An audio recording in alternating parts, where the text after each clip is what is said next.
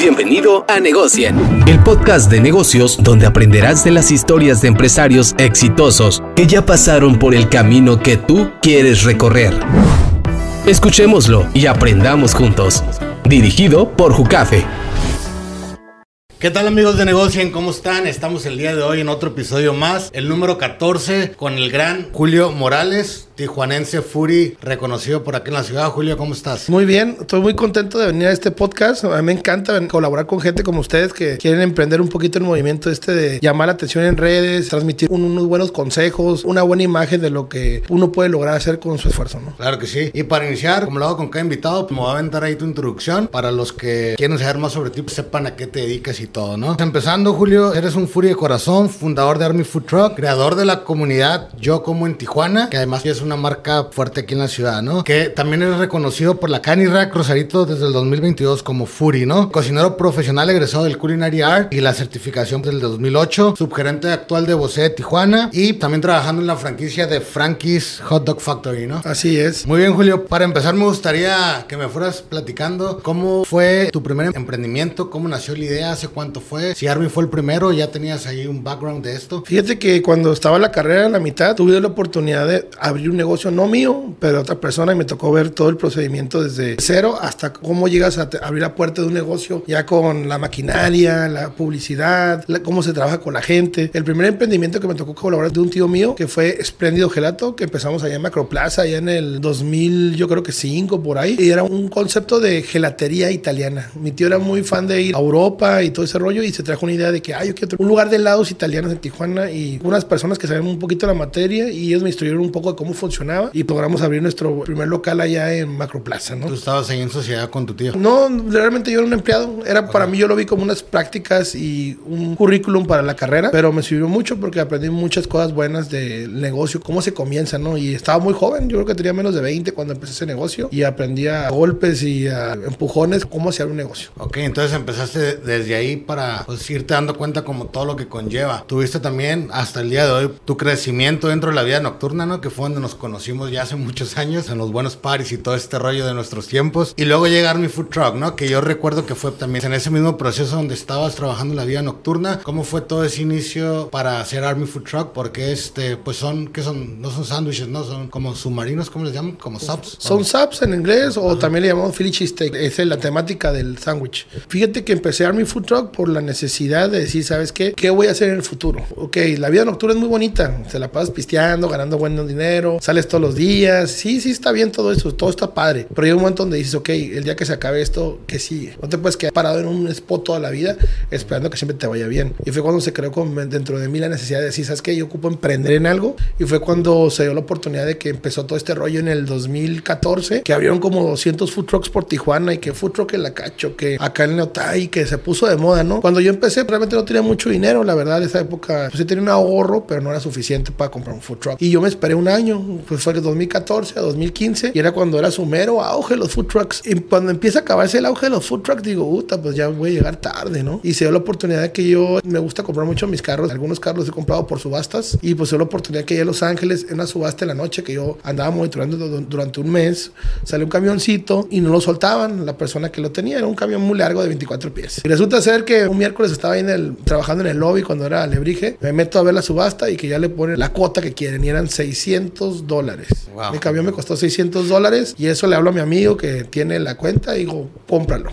Oye, que te va a costar mucho el envío, cómpralo. ¿Y funcionando y todo el camión? No, fíjate que ahí venía que tenía un daño el motor. Dije, no hay problema, pues bueno, ¿cuándo te vas a gastar para traer un camionzote? Y ya, fueron mil dólares para traer el camión. Lo parqué aquí en Estados Unidos, en la parte de Otay Gabacha, y llevé unas personas, lo echamos a andar. Esa época estaba todavía abierta la posibilidad de hacerlos nacionales. Mi camioncito es 2000, o lo hicimos nacional. Y no me, me costó, era cuando estaba muy barato las nacionalizaciones, me costó como mil dólares. Pues haz de cuenta que cruzó para Tijuana costándome tres mil dólares un camión que no vale eso. Y ahí comenzó mi sueño, ¿no? Fue cuando empecé como que a ver qué voy a hacer. Empecé a agarrar unos trabajos más de DJ, de esto, y todo el dinero ahí al saquito. Y a los seis meses que tenía mi camión, ya lo había reparado el motor, ya le había arreglado todo. Lo mandé con una persona que sabe armar camioncitos. Di mi primer pago y comienza la aventura de dos años que fueron de métele mil dólares, métele 500 y Tardé dos años en armarlo. 2017, yo creo que principios del año, ya tenía mi camión pintado y arreglado con la maquinaria nueva y se dio la oportunidad que ahí donde está nuestro local, hubo una oportunidad de hacer un convenio donde yo pude hacer un techito. Comenzamos a construir en el febrero del 2017 y poco a poco, como no saliendo el dinero, vas poniendo una pared, vas pintando, porque hay mucha gente, no tenemos el capital para, ah, vamos a agarrar 10 mil dólares. No,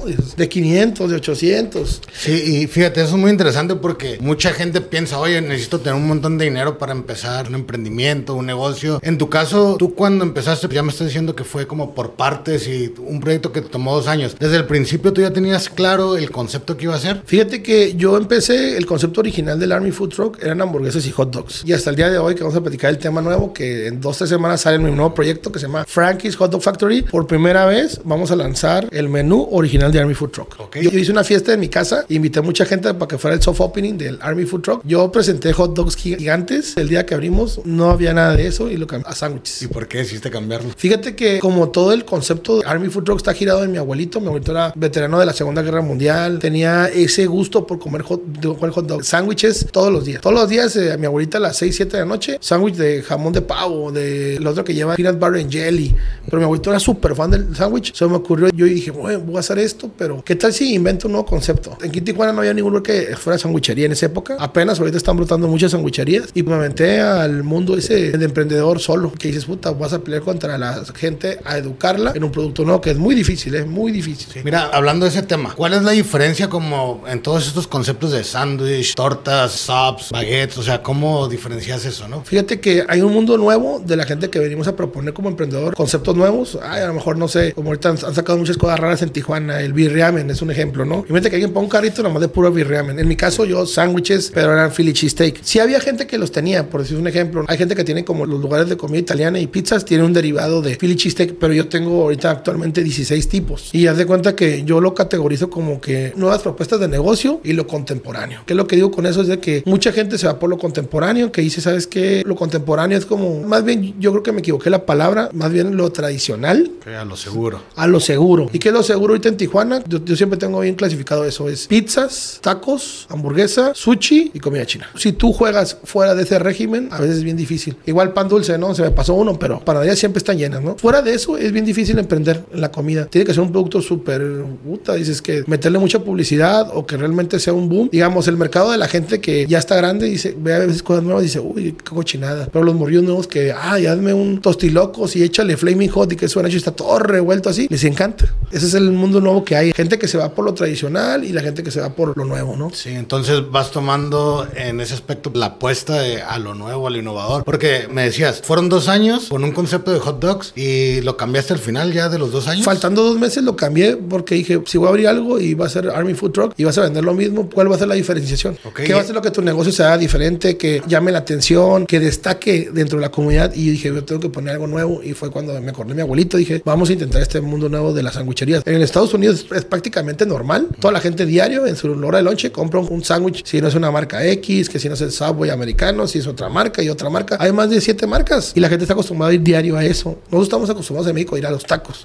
pero en Estados Unidos es el sándwich. Ok. Y en dos meses te armaste todo. Sí, sí, sí, dije, cambio de menú, lo mandé a imprimir, abrí un martes 1 de junio de 2017 y dije, vamos a ver qué pasa. Ok. Y me estabas platicando también ahorita de que tu idea inicial de hace dos años era porque estaba como el boom de los food parks, ¿no? Sí. Ya cuando terminaste eso, ¿seguía? O sea, ¿ya te tuviste que adaptar a otra modalidad? ¿O seguiste con el concepto? Cuando yo abrí, fíjate que estaba en el momento ese como de crisis de food trucks, que empecé a ver por el marketplace, por todos lados que estaban viendo los food trucks. Todo el mundo quería un billetote por ellos, 20 mil, 15 mil dólares. Yo dije, ¿dónde quedaron esos 200 food trucks que pusieron por Tijuana? ¿Dónde los guardaron en una bodega qué? Porque desaparecieron todos y los estaban rematando. Y yo y volteé a ver y, ah, yo voy a poner un food truck. Compraban un camión para vender tostilocos. Compraban un camión para vender elote. Vendían un camión y era mucho la inversión. Cuando ahorita ya hay lugares que nomás llegan una carpa, una mesita y un asador. A lo mejor se gastaron 1500 dólares, pero venden más que tener un food truck. Claro. ¿Y tú crees entonces que, por ejemplo, el éxito de este tipo de negocio, sobre todo hablando de la industria de la comida, ¿en qué crees que consiste ese éxito? Porque ya me estás diciendo, no importa a lo mejor la inversión o si compras un camión grande, o sea... Yo pienso que el éxito de los negocios es, número uno, el trato al cliente, ser constante en lo que vendes y también, número tres, posicionar tu marca. Hablando de marketing, el primer paso, no vas a ganar dinero, primera primeros meses es ver la manera de posicionar tu marca. No trates de vender publicidad y que, ah, que esto, que no, no, no. Primero es posicionar tu marca. Primero es que todo Tijuana sepa quién es, pues un ejemplo, Cucafe. Ya que, que todo el mundo sepa quién es Cucafe, vamos a ver cómo venderles Cucafe. ¿Y te refieres como a la marca personal o a la comercial? A la marca O comercial. Es un ejemplo. Ok, ah, Por si, si abrimos Army Food Truck, primero era dar a conocer Army Food Truck a lo mejor con cortesías, invitando conocidos, invitar gremios también a un gimnasio, esto. Ya pasando el año, dices, ok, el piloto ahí va, ahí va. A mí me pasó eso, que un año no gané nada de dinero y pasé el año y hice un súper aniversario que nos fue muy bien, teníamos lleno. A partir de ahí marcó la época y aumentaron las ventas, ya el lugar era sustentable, ganaba un dinerito y así he estado durante los últimos cinco años de que sube y baja, sube y baja. Ahorita, últimamente la pandemia marcó una nueva pauta que es el no se sabe qué va a pasar mañana. Así puedes tener un restaurante bien fregón en Valle de Guadalupe, pero el domingo puede que llegue nomás una mesa o puede que lleguen 100 mesas. Ahorita la nueva pauta post pandemia es ya no hay una gráfica, ya no hay, ah, vamos a hacer un estudio de mercado para qué está pasando. Muchas veces esa respuesta ya no las hay actualmente, ¿no? Claro. No, y ya como dices, ya nosotros que nos tocó vivir eso, ya es, o tienes un plan B, porque bien dices, no sabes qué va a pasar mañana, no, o sea, hay que actuar, hay que ver si vas a pedir prestado para aguantar un año, si tienes que cerrar o lo que sea, ¿no? Y eso me lleva a mi siguiente pregunta. Normalmente es complicado, de hecho, si no me equivoco, la estadística es de que el 90% de los emprendimientos, pues pymes, no pasan los 4 o 5 años, ¿no? Tú ya tienes 6, ¿no? ¿Cómo le haces para pasar esa barrera, ¿no? Para pasar esa barrera. Fíjate que tienes que aprender en los negocios a veces cómo bajar gastos. Y no digo correr gente ni ese tipo de cosas. No, dentro de lo mismo, ver qué cosas no se utilizan, a lo mejor eliminarlas. También ver tu inventario, si tienes mucho inventario, bajarlo. Igual, si tienes un gasto por ahí que no tiene realmente significativo, eliminarlo. Y a lo mejor de 500, 1000 a la semana, al rato puedes bajar hasta 8000, 5000 pesos al mes. Y esos realmente entran en tu bolsa y te dejan sobrevivir, ¿no? Claro. O sea, sobrevives en los días malos y en los buenos ahorras o qué onda. Sí, fíjate que yo soy bien ahorrador. Yo una semana que nos va bien, guardo una parte del dinero para tenerla ahí y cuando se da una oportunidad de comprar algo que beneficie el negocio o una modificación, teniendo el dinero en la mano, lo hago. Ahorita actualmente yo creo que no hice mucho, más ahí pinté las rejas, cambié, tenía unas donas bien feas del Army Food Rock que puse hace un año y medio, yo creo, estaban todas feas de la patada, güey. Las quité y se la oportunidad de comprar unas mallas sombras y ahorita el lugar se ve bien clean. Digo, dentro de los proyectos que tengo yo ahorita es, voy a abrir un nuevo negocio donde entre dinero y pretendemos que el Army Food Truck se le remodele los pisos, el baño, a lo mejor la terraza remodelarla para que sea algo más moderno, spots para Instagram que no los tenemos, ver otro tipo de cosas que a lo mejor pueda subirlo dos rayitas arriba de lo que yo he hecho, ¿no? Hace rato también me llamó la atención, ¿no? Me hablaste de la constancia como para tener éxito o sea, al principio, ¿no? Tú que andas metido en tantas cosas, eres o sea, subgerente, me platicabas ahí en la vida nocturna, tienes ese emprendimiento, andas con lo de yo, yo como en Tijuana, que ahorita vamos a hablar más de ello. ¿Cómo le haces para que no se pierda esa constancia? Es decir, para que sin importar si estás tú, o no sé si actualmente tú estés ahí atendiendo todos los días, estoy asumiendo que no, pero ¿cómo le haces para que se mantenga esa constancia, que no importa quién haga el platillo, siempre sea igual? Fíjate, lo que hago yo en mi negocio es de que yo pruebo mi comida a la semana, dos, tres a la semana y veo si hay un error. Igual yo soy el que atiende las redes sociales, si hay una queja yo la resuelvo rápido. Si a una persona no le gustó algo, yo no tengo ningún problema que venga y le cambie el platillo por el que guste. Esa es la constancia que yo ofrezco. También yo regularmente hago los aderezos para que no haya que sí, que no. Y le echo una hojita con solamente ver cómo hace la carne, probar un poco de todo. Sabes que a lo mejor no puede haber errores. Y también checo las opiniones, por decir, de Uber Eats, de todo ese tipo de cosas, porque yo sé que hay opiniones que nada que ver. Hay gente que realmente se proyecta y inventa cosas, ¿no? Pero la gente que yo veo que pone algo concreto, algo que sí es real, Algo lo- constructivo. lo- claro, lo pongo y lo apunto y si hemos mejorado, que oye, que el baño esto, arreglamos el baño, oye, que esto, y tratado de mejorar en el ámbito, compramos nuevas charolas para que sea más limpio el lugar, o sea, muchas cosas que yo he visto que la gente opina que me hice ahí, las he estado tratando de mejorar de alguna manera. Claro, de darle seguimiento a todo, porque no existe negocio que no tenga alguna queja, ¿no? Y, No, como tú dices, también depende mucho de las personas, ¿no? Oye, Julio, y como emprendimiento de comida, ¿qué broncas has tenido en Army Food Truck y cómo las has solucionado en estos seis años? Fíjate que lo que me ha pasado mucho durante mucho tiempo, lo que me ha pasado es de que la rotación de personal. Regularmente pasan épocas donde a lo mejor el negocio ha estado muy bien, pasa esa época y muchos de los empleados como que dicen, ay, vámonos, y se van hasta, si yo tengo cinco, se van tres y te dejan totalmente solo. A veces nomás están uno en cocina, uno atrás y me ha tocado a mí meserear o me ha tocado también épocas donde de que me quedo sin gente y a veces me ayuda mi mamá, mi hermana en la caja, yo ayudo al que está en, en plancha o me bajo a meserear y si es bien complicado siempre tratar de cuadrar el negocio de vuelta y de vuelta. Y ahorita lo que ha pasado también post pandemia es de que mucha gente aprendió algo nuevo. Si te das cuenta, ahorita pasas por todos lados en Tijuana y te estamos buscando, hay empleo, pero es demasiado lo que he visto las maquiladoras, todos los que nadie quiere trabajar. ¿Qué pasó ahorita? En la pandemia, dos años, la gente se dio cuenta que puede vivir sin trabajar. ¿Cómo es eso? Realmente yo no sé cómo le hizo mucha gente que se acostumbró a que dice, bueno, yo no digo tanto a la gente de mi edad, pero los muchachos jóvenes vieron que, ah, llegó la pandemia, nos quedamos en la casa seis meses y no pasó nada. A lo mejor pidiendo dinero, a lo mejor haciendo esto, lo otro, vieron la manera de sobrevivir. No le digo que esté mal, pero eso yo creo que, que ocasionó que la gente no tenga esa prisa en la vida de decir, ay, güey, no me puedo quedar sin trabajo. Sí. Ocupo dinero. Sí, creo que también, no sé si tenga que ver como la digitalización de que las nuevas generaciones ya crecieron con todo el tema digital, no quieren salir de ahí, los trabajos quieren que sean así, quizá, no sé, ¿qué opinas de eso? Fíjate que, que también me ha tocado ver a mí que por redes sociales ya la gente pide trabajo por WhatsApp y ya, o sea, está en su casa acostado y ¿hay trabajo? No, y por el teléfono lado. Yo creo que nosotros que hemos sido emprendedores que hemos sudado, hemos estado desvelados, hasta no descansar una semana, sabemos que es ir a tocar puertas, sabemos que es levantarse temprano, que es llorar, sufrir, porque el negocio es una de las cosas. Y hay gente que ahorita nomás agarra un teléfono y dice, ay, trabajo, ah, no, ah, vamos a dormir un ratito más. Y yo creo que por ahí no va la cosa. Yo creo que cuando quieres contratar a una persona para trabajar, yo creo que se tiene que ver que vaya y toque la puerta de tu negocio y que vaya, exija que, ah, quiero una entrevista. Ya últimamente yo ya no he visto eso. Que se ve el interés, ¿no? Porque, claro. te digo, ese problema que tienes tú lo tienen McDonald's, Burger King y todo, Todo. y todo el mundo, pero es muy tijuanense. No sé si es por el exceso de oferta laboral que hay. Y ya lo hemos platicado aquí en otros podcasts que también me dicen el mismo problema de rotación de personal, ¿no? De que si hoy dejan de trabajar contigo, pues en la siguiente cuadra ya otro restaurante les ofreció de mesero, de algo, ¿no? Sí, no, y yo me he tocado ver ahorita casos de que de mis conocidos que les pagan muy bien en la semana, que ah, él es el jefe de cocina y le paga más y el vato llega tarde. Oye, que esto y después falta un día y no contesta el teléfono. Y así, oye, te van a descontar, por ser un ejemplo, ¿no? Yo tengo un amigo que tiene un negocio ahí en el centro y nos paga como 5 mil pesos a la semana a su jefe de cocina. Y el muchacho pues, es un vato de 30 años. El vato, ah, lunes, como que anda crudo, no va a trabajar. Ya perdió mil pesos. Y después el jueves llegó tarde. Y después cuando llegan a pagar, dice, oye, pero me descontaste. ¿Cómo fuiste a trabajar? O sea, aún así cumplen con su Sí, oye, tienes, responsabilidad. tienes que pagar renta, tienes que pagar la escuela de los chamacos, de todo eso. ¿Cómo te das todo el lujo de faltar? Yo me acuerdo que a mí me enseñó mi papá que la primaria nunca podía faltar. A mí me dieron esa educación de que tienes que llegar temprano y no puedes faltar.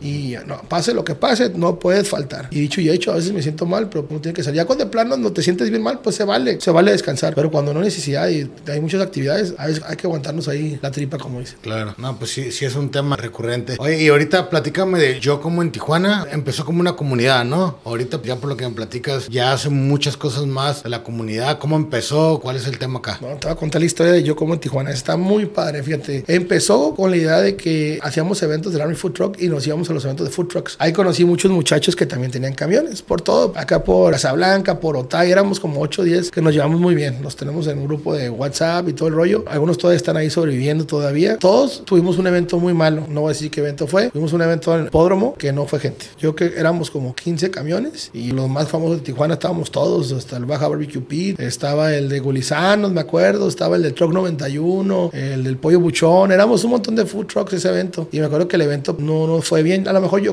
fue en diciembre. Era cuando acababa de abrir. Yo pienso que fue por el clima. A veces cuando uno está morro no entiende las cosas y dice, puta, no, pero yo pagué. Mucha gente también en los eventos de, "Ey, yo pagué. Le digo, hay que saber también qué fecha vas a dar un evento, si va a estar el clima bien y no. Y esa, esa época pues está haciendo mucho frío. Uh, fueron como 200 personas al evento. Para mí fue como una experiencia padre porque fue mi primer evento. A lo mejor no me fue bien como yo quería. Me llevé dos muchachos, tuve que pedir permiso para salir cuando trabajaba en el Alebrije. Llegué a las 7 al hipódromo, abrí el camión, conecté todo. Fue un show conectar todo porque el setup está bien difícil, ¿no? Nos ponemos a trabajar y, puta, pues son las 1 de la tarde, nada. Dos, nada. Como ahí de las 3 de la tarde, empieza a llegar gente de galerías al evento y digo, ¿qué haré? ¿Qué haré? Y nomás daban la vuelta a la gente. Y pues yo agarré una comanda a la gente que pasaba, la abordaba y alcancé a salvar el evento. De alguna manera yo abordando a la gente, hola, ¿qué les sirvo? ¿Qué onda? Los jalaba para el camioncito, les enseñaba el menú, les decía, ah, tengo ese sándwich, ¿qué onda? Las papas, ¿qué onda? Y la gente, ah, sí, dame uno, dame otro. Y así alcancé a vender y me recuperé del gasto del evento y de los gastos. O sea, saliste ya en verdes. No en verde, salí en amarillo. No gané nada, Ah, pero no fui cero. No me quedé como en ese modo de... Hay mucha gente cuando algo está malo en su vida, negocio, eso, nomás nos cruzamos las manos, ¿no? Ya Ya. se dan por vencido. Y desde lejos nomás viendo qué pedo. Pero no, yo dije, bueno, voy a intentar algo diferente. Vamos a tratar de hacerlo. A partir de ahí aprendí una nueva lección. Cada evento me salgo yo ahí con la comanda y trato de jalar a la gente y tratar de vender como si fuera un vendedor ambulante. Oye, ¿qué onda? ¿Qué ocupas esto? Y vendes más así que estar nomás cruzados de mano, nomás viendo el evento. Claro, o sea, notaste que no es suficiente hacer, digamos, lo que te ofrecen si haces el plus. Sí, fíjate que yo veo un programa que me gusta mucho, está en el Food Network, se llama The Grand Food Truck Race. Y haz de cuenta que salen cuatro camioncitos y agarran emprendedores de Los Ángeles, de todos lados. Y lo que hace el programa es de que les da chance en ese programa de que rotulen el camión como ellos quieran, propongan un menú y se los llevan por. Empiezan como desde San Diego, dan la vuelta en San Francisco, después hasta Miami durante, creo que el show dura como un mes y ahí andan todos peleándose. ¿Y qué pasa en ese evento? Que tienen que idear cómo vender, cómo cocinar con productos muy pequeños. Y ahí me ha tocado ver que ese programa veía como siempre sale un gancho afuera y el gancho se pone a gritar por el megáfono, a hacer un parizote como si fuera payaso. Y son los que han ganado los concursos ahí en ese programa. Ah, tiene muchas temporadas. Se ponen juntos los cuatro. O sea, No, date cuenta que te dice, ¿sabes qué? En tal ciudad vamos a parar a San Francisco. Uno se va al centro, uno a la playa, uno acá, uno acá. Y tienes un día para vender. Al final los en un parque. ¿Quién vendió más? No, pues tú dos mil, yo tres mil, yo acá, yo esto. Y el que más vende pasa a la siguiente ronda. En la última ronda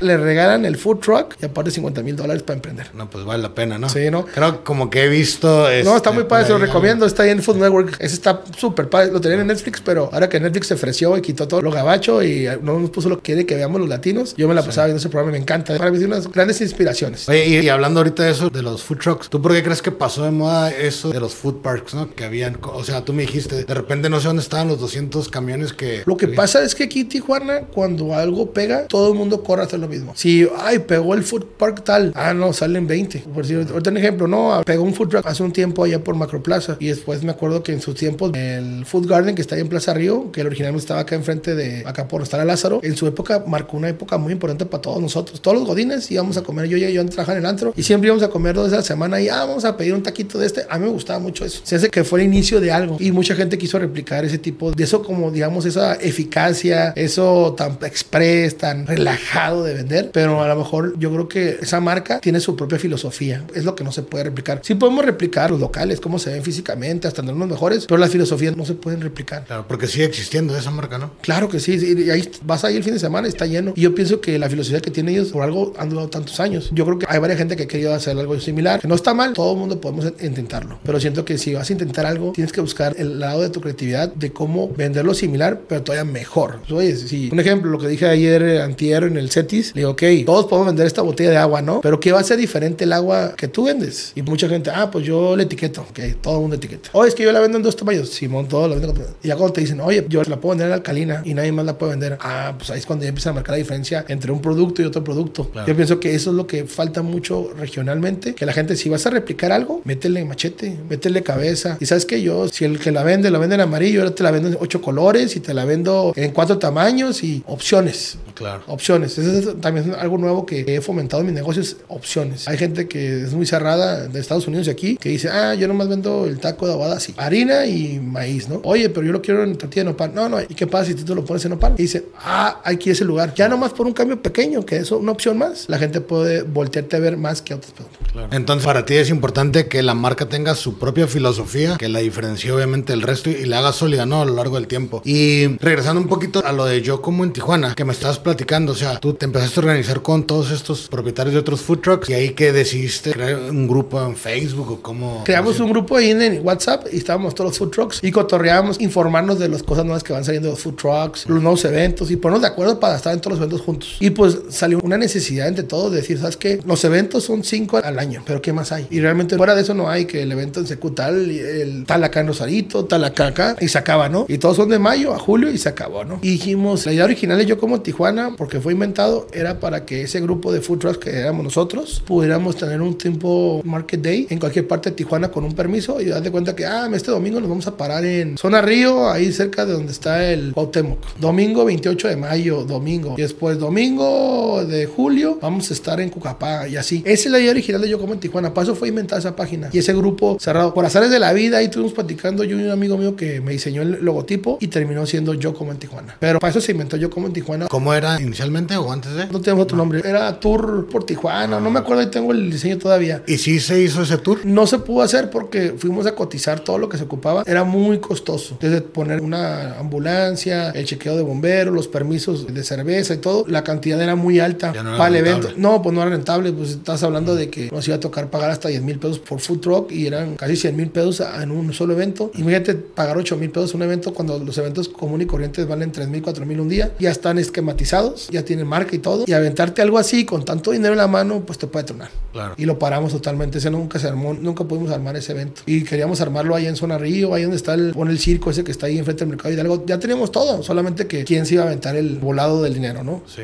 Y te digo, ¿y cómo fue entonces que convertiste en una marca, no? Porque nació como pensando en una comunidad, no sé si en el principio eran más involucrados o más líderes. Ahorita eres tú solo, tienes más personas que están liderando como todo este movimiento. ¿Y qué fue lo que catapultó, digamos, no? Para que ya se convirtiera en una marca, ¿no? Porque ya es una marca donde monetizas y todo este rollo, ¿no? Fíjate que brincamos de yo hablar con mi compañero y dije, voy a dar una página de comida. Ah, está bien, dice. Realmente yo partí solo de ahí adelante y lo que fue de que conceptualizar bien el logotipo, cómo iba a ir. A mí me gustó mucho esas letras que están por todo México, que traen la región y para mí eso era bien importante. Si vas a bloguear de tu ciudad, tienen que traer algo de tu ciudad y para mí fueron las letras de Tijuana. Y las tengo en mi gorra y en todas mis marcas. Para mí es bien importante poner en alto mi ciudad, me encanta, yo estoy orgulloso de vivir aquí en Tijuana, yo no me cambiaría. Si fue una razón, yo creo que sería una razón muy importante, a lo mejor una oferta de trabajo muy fuerte, pero fíjate que yo ya tomaba fotos en el Army, pues empecé tomando fotos, compré un teléfono, ya como que le movía el video y dije, bueno, vamos a desarrollarlo en un blog, a ver qué pasa. Yo nunca pensé que iba a llegar a esto, yo pensé, ah, pues soy público y tengo una página. Así como tan fácil, mañana te sientas y abres cinco fanpage, ¿no? Jucafe, Armando, ta, ta, ta, y nomás subes fotos, ¿no? Que ahorita está bien fácil hacerlas. Y de un día para otro empecé a recibir invitaciones. ¿En qué año comenzaste con este proyecto? En el 2019 empecé con el proyecto del Yo Como en Tijuana, que para mí sí fue muy importante porque ya tenía meses como que blogueando. En la pandemia había blogueado de, bueno, más bien en la pandemia fue cuando explotó lo de Yo Como en Tijuana, pero ya tenía como que subiendo fotos en mi propio perfil. Ah, fui al Giuseppe's y la gente, oh, qué rico, y subía 100 likes. Oye, ¿qué esto? Oye, Julio, recomiéndame un lugar de tacos. Y yo no me ponía a recomendar ahí por mi Facebook personal. Y fue cuando dije, oye, tengo que separar esto.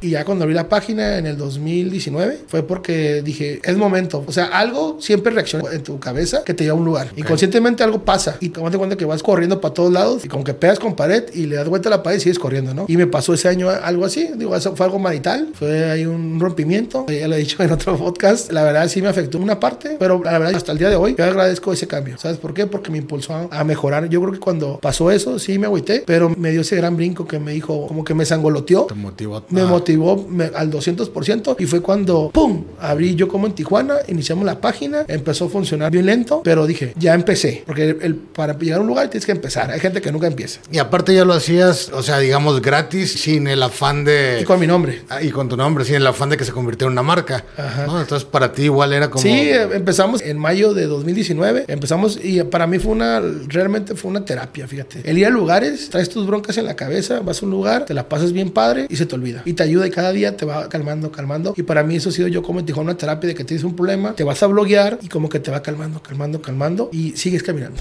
Y digo, yo sé que va a ver el video aquí la persona. La neta le agradezco mucho porque mucha gente diría, ah, no, pues qué mala onda lo que pasó, que no sé qué. Pero yo después entendí la pandemia que las cosas pasan por algo. Si pasaron para que yo mejorara, la verdad yo tengo que agradecer esto. Que a lo mejor mete la pata de una manera a la vida con una persona, pero te ayuda a crecer, fíjate. Me ayudó a crecer mucho y a comprender muchas cosas durante la pandemia de que dije, a lo mejor pasan cosas que te pegas piso, pero después te levantan y te levantan tres veces más fuerte. No, y es verdad, porque es importante saber canalizar las circunstancias que van pasando, ¿no? Mucha gente a lo mejor se agüita y se pone en depresión, se va para abajo, que a lo mejor es inevitable, ¿no? Pero, pues, qué fregón que en tu caso, eh, pues lo canalizas de una manera positiva y te lleva a lo que hoy es yo como en Tijuana, ¿no? O sea, te llevó a crear una marca y una empresa nueva, ¿no? Sí, fíjate que cuando pasa algo así, de que se te atora algo en la vida, yo pienso que lo importante para mí en mi mente, que mi mente trabaja al 200%, siempre tienes que pensar dónde estás parado. Tienes que pensar las posibilidades de cómo salir de ahí. También analizar por qué pasaron las cosas y tratar de evitar que vuelva a pasar. Y las opciones son buscar algo que mejore el entorno para que lo que pasó nunca vuelva a pasar igual, pero que si, ay, sabes que esto no me sale bien, que ya nunca lo vuelvas a repetir, pero que tú digas, uh, eso ya lo dejé atrás. Claro. No, y, y eso es clave, porque incluso aquí teníamos también una emprendedora que es psicóloga, hace algunos capítulos,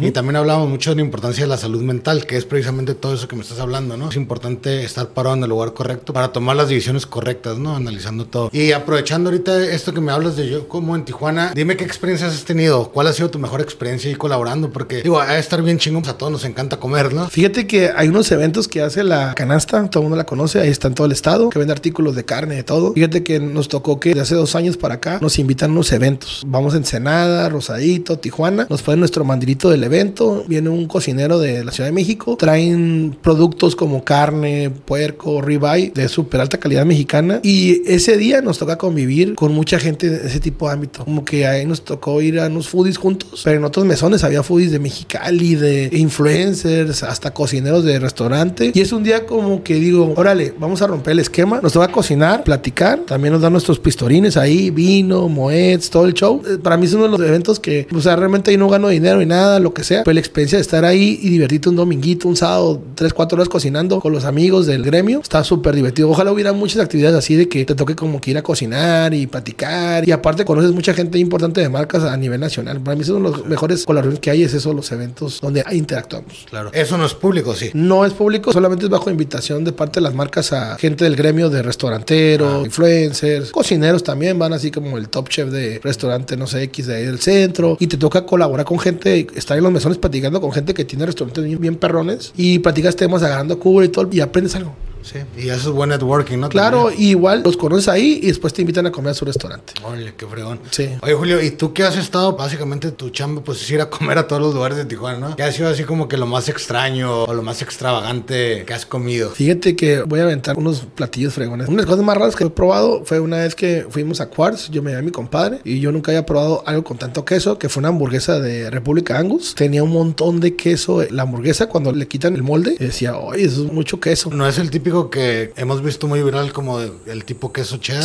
Sí, que- sí, sí, sí. Que lo bañan todo. Sí, otro platillo también que me llamó mucho la atención, que lo he probado dos veces y que la verdad me dejó con la boca ardiendo, fue el aguachile del diablo, ahí en la misteriosa, el food truck que está en la zona río. No puedo decir que se lo recomiendo porque eso es solamente para los pica- gente que le gusta el picor. Es increíble cómo pica, de que tomas leche, tomas pues algo con azúcar y no se quita. Tardas 45 minutos y no se quita. O sea, sí está un nivel más de que Sí. no es para todos. No es para todos. También otra experiencia bien padre, fíjate que fui, que estuvo raro. Fue un lugar que se llama Cura Ramen, donde sale un robot y te atiende. O no te atiende, te lleva la comida, pero es un robot inteligente que tiene una forma como de blanca, alta y tiene la carita de gatito. La neta, no sé, sentí algo. Ese cuando es una película de Disney del futuro, de no sé, Wally, no sé, me trajo muchas ideas. No sé, esas películas del futuro, güey. Claro, sí. O sea, la experiencia del usuario Ajá, es es como como que, que te, te yo- transporta. Te transporta como esas películas de ciencia ficción de Disney y la maquinita pasa entre las mesas y dice, con permiso, con permiso. Dije, fue una experiencia única en Tijuana. O sea, son las cosas raras que yo he comido. Ahí comí ramen con langosta. Está muy bueno. La verdad, sí me gustó mucho. Yo no soy fan del, del ramen. Otra cosa rara que he probado, fíjate que fui a comer aquí en Otay. Pues aquí estamos aquí en zona de Otay. Fue un lugar que se llama el Tacos El Gallo. Mejor ya has ido a comer, ¿no? En la mañana ponen birria, ¿no? Ah, pues ahí probé la birria ramen. Nunca la había probado. La he visto en videos. Y cuando la probé, dije, órale, sí la podría comer diario. Fácil. No sé, aquí vendían eso. Sí, aquí está una, en tacos el gallo no en la mañana, birria ramen, o sea, ponen el ramen adentro del caldito de la carne, y te lo sirven, le ponen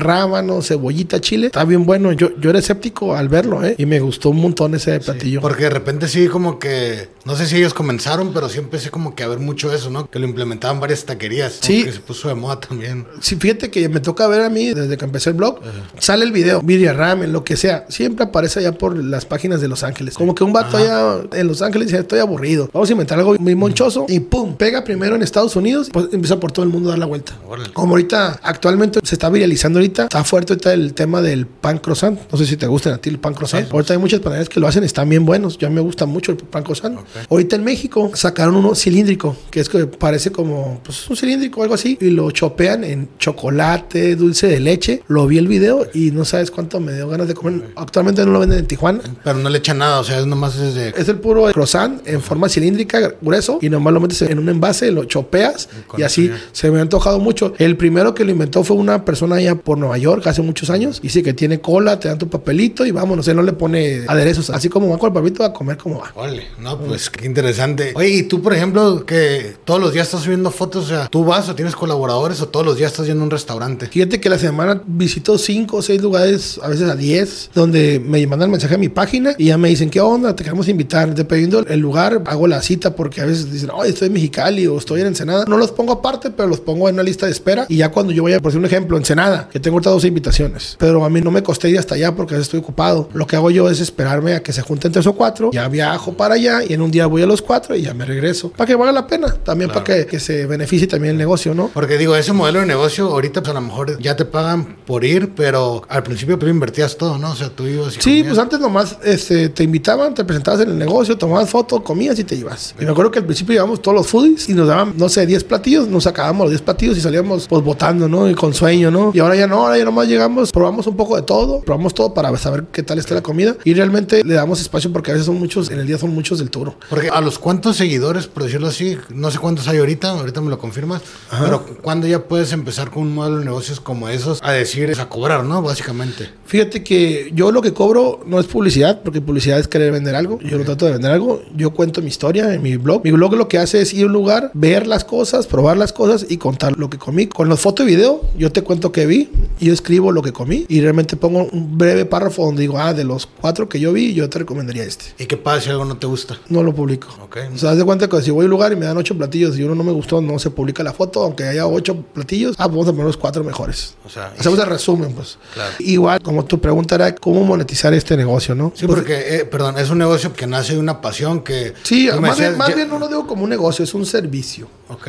Es un servicio, por eso actualmente muchos cobran honorarios por ir, porque muchos trabajan, tienen trabajos que trabajan toda la semana y pues salir tienes que pedir permiso. Y ya ahorita, como hay mucho tráfico, cuesta dinero transportar su lugar. Si vas ahorita, te subes un Uber, son 300 pesos. Imagínate si toca ir, no sé, estás en la zona Río y vas a ir a tomar fotos hasta Boulevard 2000, es un ejemplo, ¿no? Son 400 de ida y 400 de vuelta, son 800 pesos nomás por transportarte. Y al principio, si tienes que invertir, si tienes que ir a lugares, no cobrar, a lo mejor tú ir de tu propia cartera pagas y va, fui a una panadería y tomé una foto. Al principio, pero yo creo que ahorita en el nivel en los que ya estamos en los números más altos, no se trata ni de cobrar tanto, sino que aprovechar para contar bonitas experiencias. Porque no, se trata de contar todo, sino cosas interesantes también. Nos gusta ir a los lugares nuevos, ¿sabes qué? Ah, abrieron este lugar, vamos, si te invitan, pues vamos a cotorear, a ver qué pasa. Igual, digo, en el ramo ese del servicio, yo pienso que hay cuentas pequeñas que tienen muy buen material, fotos y video, que yo lo personal, yo sí los pagaría para mi negocio. ¿Por qué? Porque tienen calidad en la fotografía y todo eso, y se vale. También se vale cobrar lo que ellos quieren. Aquí nadie está pospuesto a, ah, todos vamos a cobrar la misma cantidad. No, cada quien va a cobrar diferente. Manejamos de diferente manera el trato, manejamos de diferente manera los paquetes. O sea, cada quien se maneja de diferente manera. Hay diferentes convenios. O sea, con esas cuentas te refieres como, digamos, a la competencia, por decirlo de alguna manera, o sea, otros furis. Sí, hay varios ahí que toman muy buenas fotos, que yo soy fan de ellos. Ahí los voy a decir, ¿eh? Fíjate que yo soy muy fan del trabajo de mi compañero Orlando, o sea, el de Tijuanología. Me encanta su trabajo. Es de los que yo siempre lo veo y siempre lo veo como en la torre. A lo mejor no tiene unos números muy grandes, pero siempre veo su calidad de trabajo en las fotos, el empeño en editar y todo eso. Para mí es un gran ejemplo. Igual también uno que se llama Vainilla Latte, también trae cámara. Toma unas fotos no, hermosas, hermosas. Y cuando yo digo hermosas, digo, marca la diferencia entre todo el gremio. Yo pienso que esas dos personas marcan la diferencia entre todo el gremio de los que tomamos foto y video. Hay unos que se ven muy orgánico, hay unos que se ven muy profesional, pero ellos yo siento que como la punta del iceberg. Yo los veo de mis ojos. ¿no? No, y qué chingón que puedes reconocer, porque normalmente existe como el celo ese de que hace lo mismo, o nuestros clientes son los mismos, y,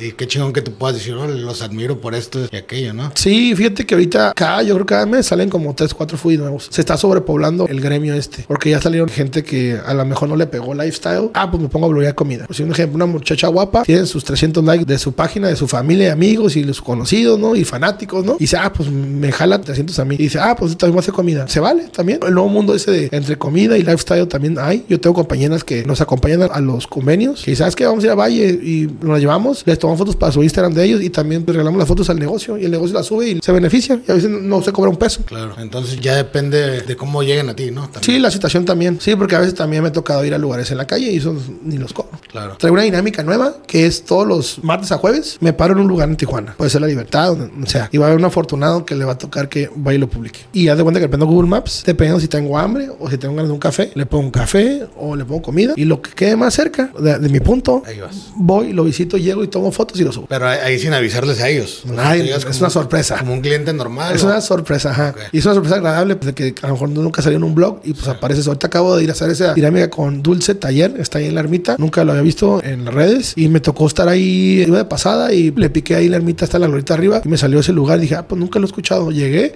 me tomé un chai de plátano, un latte de las rocas y un panque de plátano y estaba bien bueno. Y tomé fotos y video y el video hizo, me fue muy bien. Y yo creo que ahí les ayudó de alguna manera y digo, no costó nada, no nada. Una dinámica que tengo nueva. Quiero visitar lugares que nadie ha publicado y también quiero ayudar a gente que nunca he conocido. Claro, o darle espacio también a los nuevos, ¿no? Porque claro, sí, los, sí, sí. Los que van empezando, y digo, tú que ya lo viviste, que ya me decías con Army Food Truck de que la lanita que ibas ahorrando para hacerlo, puedes ayudar a esa raza, ¿no? Sí, es que yo también visito lugares, como le llamo yo, fine dining. Ah, que fui a Plaza Península, el más nuevo y esto, pero también hay un mundo ahí afuera también. A mí me funciona mucho en mi nicho de mercado. Yo tengo el fine dining, restaurante bonito nuevo, lo subo, me va bien. Yo te acabo de subir uno de San Diego que se llama Seneca Estatoría. Yo creo que nadie lo había publicado, nunca lo había visto en mi vida. Es una terraza a 20 pisos de la tierra, enfrente ahí de la bahía de San Diego. Lo subí, me fue muy bien. Y ahorita sin tirar grilla y nada, ¿no? Pero ya vi en mi Instagram personal, yo lo subí también que yo estuve ahí, mis fotos, y en el, yo como en Tijuana, y al, no, tiene una semana que lo publiqué, ya vi que cinco personas se tomaron fotos. ¿Qué significa? Algo bueno pasa, ¿no? Claro. Y ese lugar nadie sabía de él y está hermoso. También mi nicho de mercado son los tacos. Subo algo de tacos y la gente como que le gusta mucho que publique tacos. Me va muy bien. Sí, creo que también porque eso conecta con todo, ¿no? O sea, ¿a qué ser humano no le gustan los tacos? Sí, fíjate, que últimamente que estaba así los lunes, voy y me paro una taquería nueva y no me llevo siempre la camisa. La camisa no para cuando voy a un tour grande o vengo aquí a los podcasts, ¿no? Es para acá, para que me vean acá, a ver si sale alguien. Para hacer marca. No, pues a ver si sale algo interesante ahí, una fan nueva, ¿no? Ah, claro.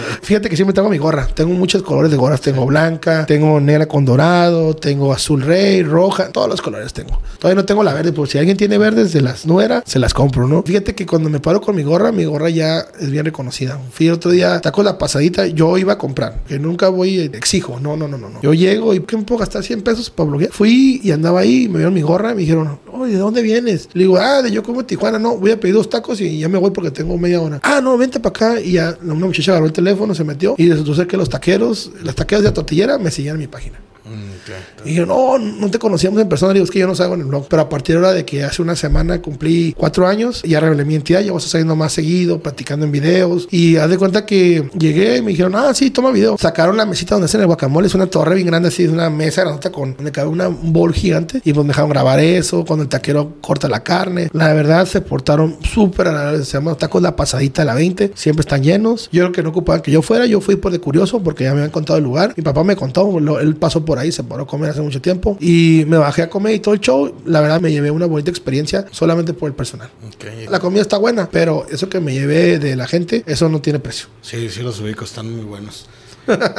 oye, Julio, ¿y qué sigue para la marca Yo Como en Tijuana? Fíjate que para Yo Como en Tijuana sigue algo como esto. Sigue como que me gusta quiero involucrarme más con gente así como tú y mucha gente, donde me gustaría participar en muchos podcasts por si alguien lo está viendo que me invite. Quiero darme a conocer más mi marca como persona yo, nunca la había dado así, y participar en conferencias, pláticas, talleres, igual cocinar en más programas de televisión. Me gustaría también, ¿por qué no grabar videos cocinando y subirlos a mi plataforma? Ese es el futuro. Ya desde cuando lo tengo ganas, desde que empecé casi hace dos años, como me grababan y me grababan los videos, son videos profesionales hechos por un muchacho muy, muy bueno para editar. Me gustó cómo me veía cocinando, dije, ¿por qué no lo hago yo con a lo mejor que alguien me apoyara grabándome y hacer videos y publicarlos en mi red. No se ha dado la oportunidad porque tengo mucho trabajo ahorita, pero eso es lo que viene en el futuro. A lo mejor unos videos cocinando o algunas actividades que ya enfóquense siendo algunos mini películas de tours. También igual queremos viajar a otras partes del país a tomar fotos y videos también. Ok, órale. No, pues hay planes, ¿no? No, hay un chingo. Hay planes.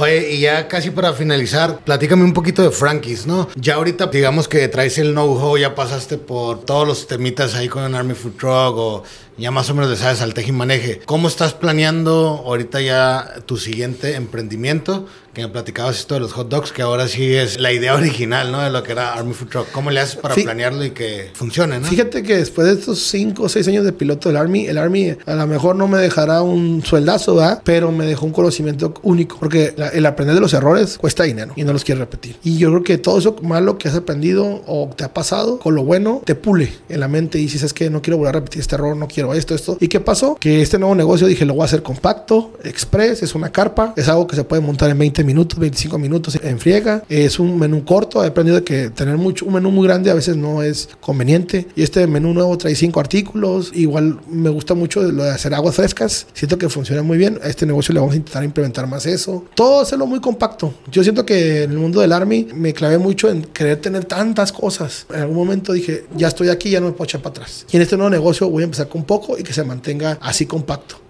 No, ah, voy a tener 20, no, 5. Y a lo mejor quito el que no menos se venda y meto uno nuevo. Y así se va a manejar. Y así toda la vida va a ser igual. Y, y la constancia de siempre vender el mismo producto. ¿Cómo logro plantear un nuevo negocio? No? Pues eso es fácil. El primer paso para un negocio es tener la idea muy concreta lo que quieres y también tener idea de cómo funciona. Mucha gente, ay, voy a abrir, no sé, tamales y nunca has hecho un tamal, pues tienes que aprender a hacer tamales. Si no sabes hacer tamales o quieres alguna idea que no sabes hacer tú, ten mucho cuidado porque si te van los empleados no vas a saber hacer nada. Así que yo lo que primero es agarré, compré todo lo que ocupaba para hacer los hot dogs y los hice físicamente en mi negocio. Ya cuando pasaron el detalle de sabor, precio, también cuánto los puedo vender, el costo, cuánto me van a costar, cómo se van a ver y ya detallarlos bien para cómo se van a presentar. Yo creo que eso no, no cualquiera lo hace, yo ya lo tengo definido. Me brinqué al, al, mundo de los costos. Ya cuando vi los costos dije, ok, sí es rentable. Y después de ahí, ok, ¿de qué va a ser? Y fue cuando empecé, después de ya tener el menú, nos brincamos al esquematizar el concepto. Okay. Y fue cuando me puse a plantear, ¿cómo le voy a llamar? El primer paso es cómo te vas a llamar. Y es donde yo siempre me inspiro en mis familiares o algo así. Yo tengo ahí, tengo como tres conceptos más que voy a abrir, que son de mi familia, que son inspirados en mis parientes. O sea, ¿tienes planes para...? Sí, ahí tengo en, en, la pandemia me dio tareas, unas carpetas que tengo ahí con foto y video, qué es lo que quiero hacer después. Okay. Ya tengo otro similar primo del Army que ya está con el menú y está todo listo para abrir. Y tengo las cosas nomás que por tiempo no las quise aventar y mejor dije, vamos a aventar los hot dogs primero. Y es de cuenta que el primer paso es ver el nombre. Ya después de que tienes el producto estrella, ya, ya sé cómo se va a hacer. Ok, ¿cómo se va a llamar? Y yo me puse a pensar, a pensar, a pensar. Mi abuelito se llama Francisco y en inglés pues era americano, pues es Frankie. Y Frankie es una palabra para mencionar hot dog. O sea, en Nueva York tú dices un Frankie o Frankfurt o hot dog, es la misma palabra. En Alemania también es algo similar. Y dije, bueno, le vamos a aventar Frankies. Y yo, ¿por qué le puse Hot Dog Factory? Porque la idea es de que tú pienses que es una maquiladora. Okay. ¿Y qué pasa? Que la gente empieza a llegar y compre muchos. Y aparte, como es Hot Dog Factory, que no nada más son esos cinco, que a la larga pues, vamos a estar cambiándolos. ¿Crees eh, todo el concepto de branding, por así decirlo, que trae? Sí, es una clave que todo esté tenue, que sea, mira, para empezar, que el logotipo sea muy agresivo al ojo vivo que tú cuando le estés dándole vuelta ahí a las redes sociales se vea muy fuerte el logotipo con colores muy vivos. Y también que el logotipo yo le llamo las cláusulas de cierre. Es cuando le pones márgenes cuando les pones cierra los conceptos pues porque hay unos branding que no sé le ponen tu nombre pero está abierto el logotipo. Ya cuando lo quieres llevar a bordar o lo quieres meter en otra marca no da por el tipo de diseño. Yo trato de hacer diseños como tipo muy express, como tipo comida rápida, donde lo cierro en círculos, les pongo sombreados y donde lo pongas va a contrastar. Una calcamonía. Mucha gente no piensa en eso cuando es un logotipo, pero yo sí pienso en cómo quedaría bordado, cómo se vería en calcamonía, cómo se vería en un luminoso, cómo se vería una lona. Tiene que abarcar esos cuatro elementos antes de que tú seas un logotipo. Si no tienes cuatro elementos, yo les digo que no se avientan porque a veces tú vas a querer hacer un logotipo bien perrón, que no esté cerrado, yo les digo yo, cerrado a mi forma de ver, y lo vas a poner en un evento o en algo y no va a lucir.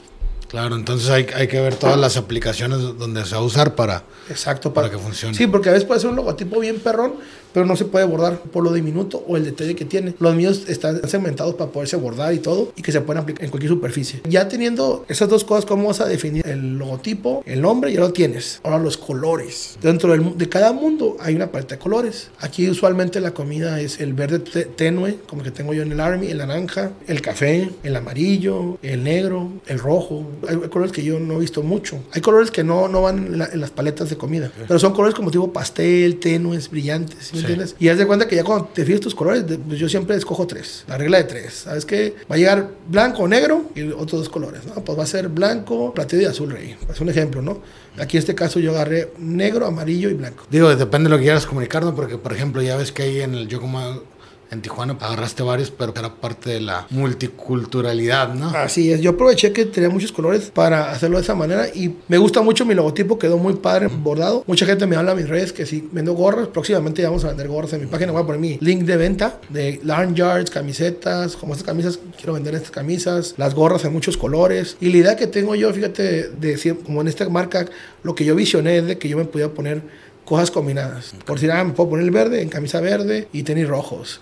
Y a mí me gustan mucho los tenis y las gorras. Y lo que pasa es que yo juego con esos colores, me compro tenis y me pongo que unos tenis naranja, unos rojos, te traigo rojos y otra mandé a pedir unos verdes. Y andas ahí, ahí combinando todo el kit. Claro, ¿no? y cuando te ven en un lugar tomando fotos, dicen, oye, pues quién es este vato.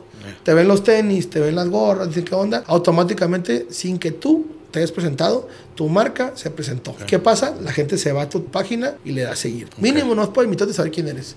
Esa es una de las cosas que siempre me toca a mí, que yo traigo mis logos. Ya prende la chispa donde te pares. Ok, entonces la imagen, ¿no? La imagen comunica. Sí, ajá, imagen corporativa. Sí. Y ya que teniendo la imagen corporativa, el desarrollo de tus redes sociales. ¿Cómo van a quedar? ¿Cómo vas a colocar la información en tu red social? O digamos los highlights, los colores, las portadas. Eso lo hace un diseñador. Normalmente yo lo hago, pero ahorita regularmente le pido a un diseñador que lo haga, que me lleve la marca y la desarrolle dentro de redes sociales para que la pueda balancear, que se vea curada. Y donde yo, como tipo Frankis, hice unos logotipos aledaños, que fue, ok, ya tengo el logotipo, en el logotipo no viene ningún hot dog, ¿qué más voy a hacer? Y en mi logotipo que va a estar en mi página, la portada va a ser un wallpaper que va a traer hot dogs pequeños y papitas y el logotipo de Frankis. En el negocio también está igual, es un wallpaper, toda la carpa, tiene un montón de hot dogs y papitas y todo el show. Ya no es de que digas, ¿qué vendes? Claro, que veas toda la identidad visual y ya sepas, ¿no? Sí, ya, o sea, en cuanto te pares, volteas a ver, ok, este lugar es Frankie's y ves las paredes y es hot dogs. No que la gente se pare y ¿qué vendes? No, pues ahí está, ¿sí ¿me entiendes? Claro. Ah, pues muy interesante, Julio. Pues mira, ya para finalizar, te pregunto, ¿qué le dirías tú al Julio de hace 20 años que fuera a empezar un negocio con la sabiduría que tiene ahora, ¿no? O sea, ¿qué a lo mejor harías diferente o qué consejo le darías, ¿no? Fíjate que a mi Julio de 19 años, que estaba en la carrera, yo le, yo le mandaría mensaje haciendo como Back to the Future. Sí. Que se metiera a cursos de administración, que aprendiera a diseñar, cursos de fotografía y video. Ok, yo es- creo que si yo hubiera aprendido eso hace 17 años, eh, ahorita sería una máquina fregona, ¿no? A lo mejor ya estoy en Tesla, ¿no? sí. Entonces, que se preparara más a, a todo lo que... Sí, pues lo que hago yo, foto, video y administración. Solamente con estas herramientas que supiera diseñar, porque a mí no me tocó esa época de piedra que, que hizo ahorita todos los morros que están en la prepa y en la universidad. Todos saben diseño, cómo hacer un logotipo, cómo hacer un flyer. Cómo hacer- A mí no me tocó. Claro. A mí no me tocó. Sí, ahorita ya las bases, ¿no? Y más como hablamos, ¿no? De la digitalización de las nuevas generaciones que ya, ya ven. Y yo te puedo decir, yo que estudié mercadotecnia, tampoco me tocó muchas de esas cosas. O sea, tengo una agencia de marketing digital ahora y yo no aprendí nada de marketing digital en la universidad, ¿no? Lo aprendes ya sobre la marcha.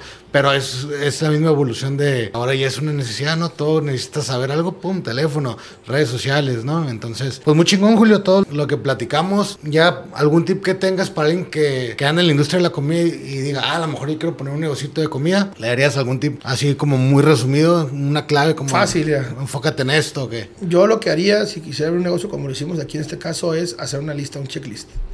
El checklist eh, comienza todo. ¿Y qué es un checklist? Póngalo por departamentos. Equipo ligero, pesado, eh, logotipos y visual y también permisos. Y haz de cuenta que en esas listas vas a poner todo lo que ocupas. Por decir, en el, digamos, de uno, ¿no? Diseño visual, diseñar logotipo, diseñar menú, costear menú, seleccionar de colores. Acabaste todo ese departamento, el que sigue. Equipo pesado, ¿no? Pues ocupa una plancha, esto, esto. Lo compras, lo guardas. Equipo ligero, lo compras, lo guardas. Y al último, yo creo que lo último que debes dejar es el permiso. Ya te dieron todo lo demás, vas, sacas el permiso, te dan uno temporal y es todo. Y digo, as- así yo trabajaría es más rápido, ¿eh? Pon una lista de todo lo que ocupas y vas tachando por departamento poco a poco. No es corriendo, ¿eh? No es corriendo. Es- si vas a hacer un negocio, a lo mejor de seis meses, despacito. Pa, pa, pa, y organizado. Y siempre con el checklist sacas todo rápido. Ok, organizado para que salga bien, sin, sin prisas. Así es. Ok, no, pues Julio, ya nomás agradecerte el espacio que nos das aquí para venir. Muchas gracias y compártenos tus redes sociales también para la raza, pues, ya sea que tenga algún negocio, sobre todo en la industria de la comida, que es lo tu fuerte, ¿no? Que te quieran contactar o que quieran ahí conocer de, de buenos lugares para comer en Tijuana y también para tu restaurante, ¿no? Sí, mi nombre es Julio Morales y mis redes sociales son arroba Army Food Truck, arroba Frankie's Hot Dog Factory y el número 3 es arroba Yo Como en Tijuana. Yo Como Tijuana donde van a encontrar todo este rollo de la gorra, las visitas de, al restaurante y nomás métanse, manden un mensaje y lo visitamos sin problema. Perfecto. Julio, nuevamente muchas gracias. Y pues, a todas las personas que nos vieron hoy, ya saben, no olviden suscribirse en YouTube, Spotify y todas las otras plataformas digitales para que no se pierdan este episodio, el episodio número 14 con Julio Morales.